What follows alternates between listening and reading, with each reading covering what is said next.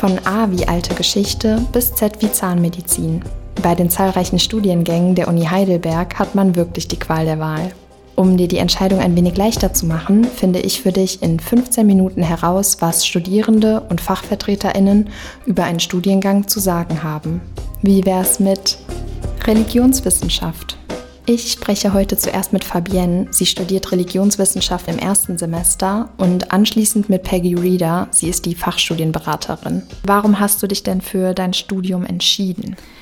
Also, ich hatte in der Oberstufe einen ganz tollen Lehrer in Religion und der hat angefangen, Religion und alle Religionen der Welt zu betrachten. Also, wir haben uns nicht nur aufs äh, protestantische Christentum äh, fokussiert. Ich komme aus dem Norden, da haben wir eigentlich alle protestantischen äh, Unterricht in Religion, sondern hat sich auch mit uns und allen Weltreligionen, den großen Weltreligionen beschäftigt. Und zwar weniger aus einer Glaubensperspektive, wenn man es so formulieren will, sondern mehr aus einer Außenperspektive. Mhm. Und das hat mich wahnsinnig fasziniert. Und deshalb habe ich dann gedacht, gut, schaust du mal, was es da so gibt. Und so bin ich dann auf Religionswissenschaft gestoßen. Auch weil mein Lehrer mir den Anstoß in der Nachbesprechung vom Abitur mal gegeben hat.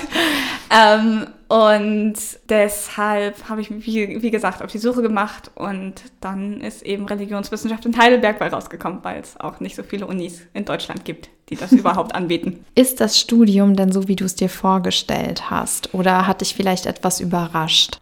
Also ich wurde ganz ehrlich positiv überrascht. Mhm. Ähm, einerseits, weil es so vielfältig ist, dass man eben sich nicht nur auf Texte bezieht, dass man sich nicht nur auf den Glaubensinhalt fokussiert, weil man das ja so ein bisschen, wenn man so Richtung Theologie denkt, ja doch eigentlich eher in den Vordergrund, im Vordergrund sieht. Ja, das stimmt. Und auch, dass es ein sehr neues Studienfach ist, mhm. das war mir zwar bewusst, aber nicht so wirklich klar. Es man kann sagen, dass es äh, erst so in den letzten 150 Jahren sich angefangen hat zu etablieren, was ja verhältnismäßig wirklich relativ jung ist. Vor allem, wenn es um Religion geht. Richtig, genau. Und ähm, dass eben diese Außenperspektive jetzt wirklich in, in der Religionswissenschaft in den mhm. Vordergrund gestellt wird. Das Fach muss erst Fuß fassen. Und das ist auch das Schöne dran. Man hat ein kleines Institut, man hat ganz viele verschiedene Ansätze und dadurch, dass es eben nicht festgefahren ist, hat man auch immer noch die Möglichkeit, daraus was zu machen und ja. irgendwie diesem Fach etwas Sinnvolles beizutragen, würde ich fast schon sagen. Das ist jetzt so der Eindruck, den ich jetzt vor allem gekriegt habe. Genau. Cool, das hört sich gut an. Dann machen wir weiter mit deinem Studienalltag. Ja. Wie sieht der denn so aus? Wie sieht denn so ein Tag bei dir aus? Also ich stehe meistens so auf, dass ich alles gut schaffe. Das äh, wirkt sich dementsprechend auch auf das Schlafpensum aus. Aber ähm, genau, und dann besuche ich meine Veranstaltungen.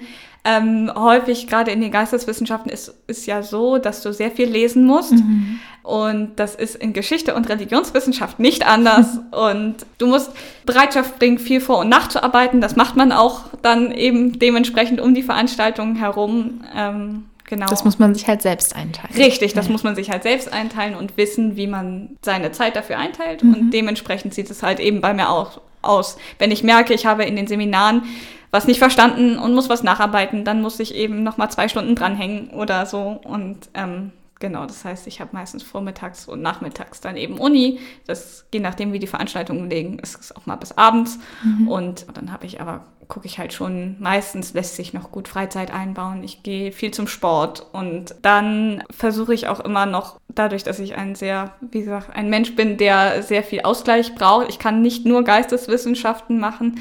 Dann versuche ich halt jetzt auch mal was mit den Händen noch anzustellen. Also zu arbeiten. Ähm, ich habe eine Ausbildung zur Rettungssanitäterin gemacht, da will ich wieder einsteigen. Das habe ich jetzt am Anfang des Studiums halt eben nicht gemacht, weil es sehr viel Organisatorisches ja. gab. Das muss man für, für den Alltag auch einplanen übrigens, dass man sich mit dem Organisatorischen sehr viel auseinandersetzen muss. Und, genau. Das ist auch ähm, ein kleiner Hinweis oder Tipp, den ich hier noch geben kann an der Stelle. Ich habe mich im ersten Semester so übernommen, ich war direkt auf irgendwie Jobsuche, weil ich mir direkt einen Nebenjob suchen wollte und dann wollte ich noch ein Ehrenamt machen bei der Telefonseelsorge und und hat mir so tausend unterschiedliche Baustellen aufgemacht. Und wirklich im ersten Semester macht es so wie Fabienne.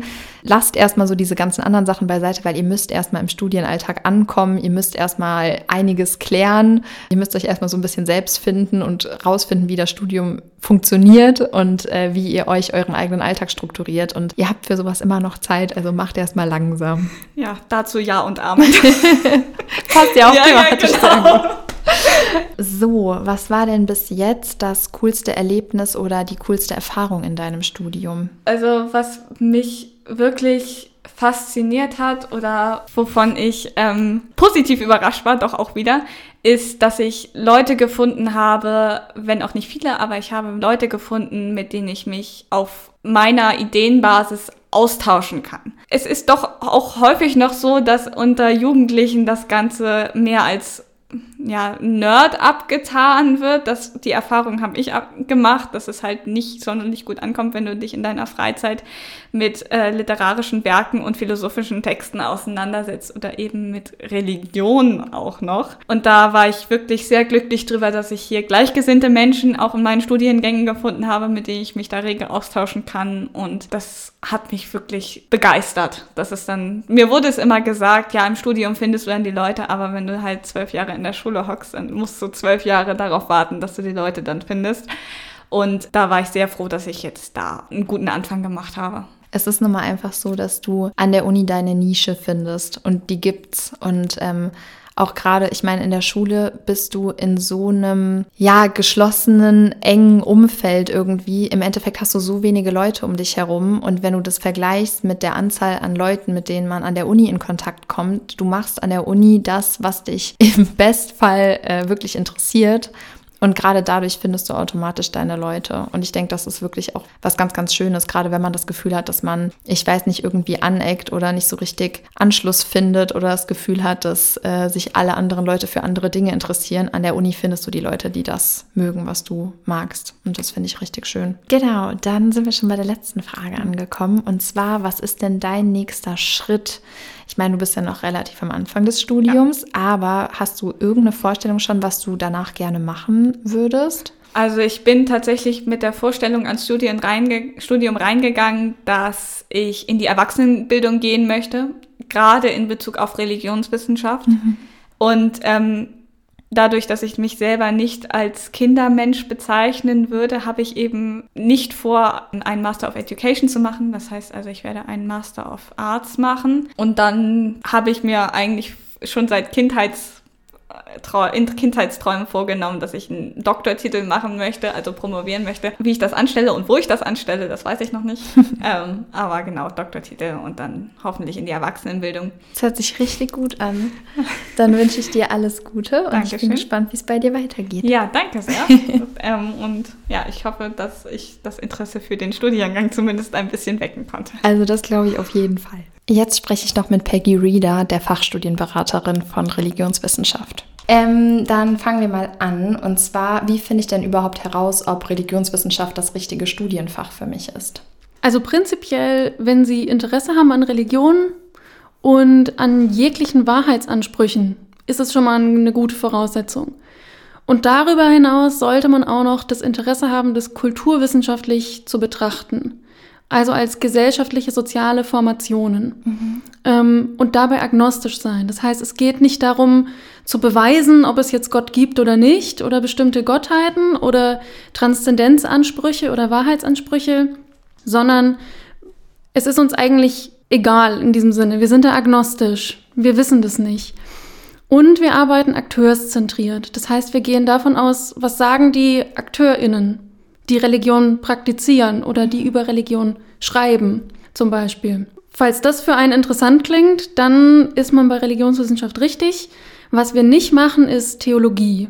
Also innerhalb der Religion argumentieren, wie die Religionsleitsätze Sinn machen zum Beispiel. Ähm, gibt es irgendwelche Fähigkeiten, die man mitbringen sollte? Jetzt mal so abgesehen von persönlichen Interessen beispielsweise. Also Fähigkeiten, Englischkenntnisse wären wahrscheinlich sehr von Vorteil, wenn man die mhm. mitbringt. Also viel der Literatur ist auf Englisch. Ähm, man kann aber auch begleitend neben dem Studium noch Englischkurse belegen, die einem dann einfach ein bisschen mehr Sicherheit geben im Lesen. Aber da sollte man schon mit Kenntnissen zu uns kommen. Das wäre gut. Das ist auch gut zu wissen. Das hätte ich jetzt zum Beispiel nicht gedacht bei Religionswissenschaft. Ähm, was sind denn die spannendsten Themen, mit denen sich ReligionswissenschaftlerInnen beschäftigen? Vieles. Ähm, vielleicht die spannendsten Themen sind äh, eventuell Themen, die allgegenwärtig sind, mhm. die man aber vielleicht auch gar nicht in der Religionswissenschaft verorten würde. Also zum Beispiel, was hat's mit Achtsamkeit auf sich? Oder wie können wir Verschwörungsnarrative fassen? Oder was machen die Hexen auf TikTok? Das ist auch alles Gebiet der Religionswissenschaft. Oder auch Themen, die immer relevant sind, also Gewalt und Religion. Wie passt das zusammen? Also finde ich sehr spannend, dass es dann doch so aktuelle und moderne Themen auch sind. Es gibt aber natürlich auch religionshistorische Themen. Also zum Beispiel haben wir Schwerpunkte in altiranischer Religionsgeschichte mhm. und auch japanischer Religionsgeschichte und japanischem Buddhismus. Und wer sich eher philosophisch interessiert, in der Theoriebildung gibt es auch total spannende Felder, also Erkenntnistheorie. Wie können wir überhaupt Religionen fassen? Wie wurden manche Religionen als legitim dargestellt und manche Phänomene nicht als Religion dargestellt? Also ich glaube, die, die spannenden Themen offenbaren sich erst. Ähm, vor allem, was für einen persönlich vielleicht besonders spannend ist, wenn man mal anfängt zu studieren und zu sehen, was das alles beinhaltet. Ja, also es hört sich auf jeden Fall sehr breit gefächert an und auch als ob es so viele unterschiedliche Interessensgebiete vielleicht auch abdeckt. Ähm, welche Eigenschaften sollten zukünftige Studierende der Religionswissenschaft denn mitbringen? Einmal auch so die Bereitschaft zu lesen, vor allem. Das Studium besteht vor allem darin, äh, dass man Seminare hat, Proseminare besucht und in Vorbereitung Texte liest. Mhm. Und dann gibt es ein paar Eigenschaften oder Fähigkeiten, die man während des Studiums erwerben sollte und bereit sein sollte, auch die zu erwerben. Also da gehört zum Beispiel die Distanz zum Gegenstand herzustellen. Das ist manchmal schwierig, vor allem bei aktuellen Themen, oder fällt es im ersten Moment schwierig, die Distanz zu wahren, wenn man kulturwissenschaftlich zu etwas arbeitet und an etwas arbeitet, dem man selbst sehr nahe ist. Auch die Bereitschaft, Selbstreflexion zu betreiben und auch kritisch zu denken. Also das ist sehr wichtig. Diskussionsfreudigkeit würde ich auch noch mit so einer Fähigkeit zählen und da auch immer in Aushandlungen zu gehen. Das ist sehr wichtig. Und als letzten Punkt würde ich noch aufnehmen, Ambivalenzen aushalten zu können, weil es manchmal nicht den einen richtigen Weg gibt. Es gibt unterschiedliche Ansätze, die gut sind für unterschiedliche Dinge und die ihren eigenen Wert haben die ihre eigenen Stärken und Schwächen haben. Und da manchmal das Spannungsfeld auszuhalten, dass es jetzt nicht den einen perfekten Weg gibt. Und so eine Frustrationstoleranz in dieser Hinsicht vielleicht. Was sind denn Ihrer Erfahrung nach typische Berufswege, die ReligionswissenschaftlerInnen einschlagen? Das ist eine sehr gute Frage, weil wir kein klar definiertes Berufsziel haben, mhm. auf das man hinstudiert. Ich äh, betone auch gerne nochmal an dieser Stelle, dass wir keine Lehramtsoption haben. Und das bietet einerseits eine Herausforderung, weil sich jede Person es selbst erschließen muss, und andererseits auch eine riesige Chance, weil sie die Möglichkeit haben, selbst zu entscheiden, was sie eigentlich machen möchten und wofür sie das nutzen möchten. Und das sagen wahrscheinlich alle Personen. Es hängt auch immer davon ab, was für Nebenfach sie belegen, ähm, welche Praktika sie absolvieren oder auch äh, welche Kompetenzen sie sich sonst noch erwerben, zum Beispiel durch Ehrenämter oder Nebenjobs. Ich gebe vielleicht mal einen Einblick, was Personen so gemacht haben. Also eine Möglichkeit wäre das Diversity Management, zum Beispiel beim Amt für Chancengleichheit. Es ist aber auch möglich, in Unternehmensberatungen äh, hinsichtlich Religion oder Weltanschauungen zu beraten. Ähm, daran anknüpfend ist es die Erwachsenenbildung auch ein Feld. An der Universität Lehraufträge gehört auch zur Erwachsenenbildung. De, die Kulturbranche ist auch ein großes Feld. Also einmal Eventmanagement von Veranstaltungsreihen, die religionsbezogene Themen behandeln zum Beispiel, mhm. aber auch der Museumskontext generell. Ähm, ich würde dann auch immer gerne auf unsere Website verweisen. Da haben wir nämlich extra so eine Seite mit Alumni und da kann man sehen, was sie machen. Eine weitere Möglichkeit ist nämlich, äh, freie Rednerin, freier Redner zu werden und dann Trauungen zu begleiten oder Trauerfeiern abzuhalten. Das ist ja auch richtig interessant. Also ich packe so oder so die Links alle nochmal in die Show Notes. Das heißt, mhm. dann werde ich auch nochmal schauen und dann könnt ihr euch den Link einfach aus den Show Notes holen. Genau, und dann sind wir auch schon bei der letzten Frage angekommen. Und zwar haben Sie Tipps für Studieninteressierte? Also der erste Tipp für Studieninteressierte wäre tatsächlich, probieren Sie es aus. Mhm. Kommen Sie vorbei, fangen Sie an, belegen Sie Seminare. Tatsächlich, also auch wenn Sie mit einem Beifach anfangen oder nebenbei ein Seminar machen und wenn es was für Sie ist, dann können Sie auch sich noch umschreiben und den Anteil wechseln. Mhm. Aber tatsächlich einfach mal kommen und es probieren. Wenn Sie sich da noch unschlüssig sind, dann würde ich sagen, Äh, auf der Website sind ganz gute Hinweise. Wir haben so einen Reiter Forschung und da sind die Forschungsgebiete aufgelistet. Mhm. Und falls Sie das mal noch konkreter haben wollen, dann können Sie ins LSF schauen, also das Vorlesungsverzeichnis, und dort sehen, welche Seminare werden denn dieses Semester angeboten. Und dann kriegen Sie, glaube ich, einen sehr guten Einblick, was das da wirklich so beinhaltet, ob Sie da Lust drauf hätten. Genauso wie halt auch mal in den vergangenen Semestern zu schauen. Also es werden ja auch jedes Semester neue Veranstaltungen angeboten. Das heißt, es kann immer komplett variieren, was da angeboten ist, was gerade aktuell ist. Ja, genau. Es ändert sich auch jedes Semester das Angebot. Super. Vielen Dank, dass Sie sich die Zeit genommen haben. Ja, sehr gerne. du willst noch mehr? Keine Sorge, wir sind für dich da. Auf den Fachseiten findest du weitere Infos wie die Studienverlaufspläne, Modulhandbücher und Prüfungsordnungen. Und wenn du mehr Unterstützung bei der Entscheidungsfindung oder anderen Herausforderungen benötigst, hilft dir die zentrale Studienberatung gerne weiter. Mehr dazu in der Folgenbeschreibung.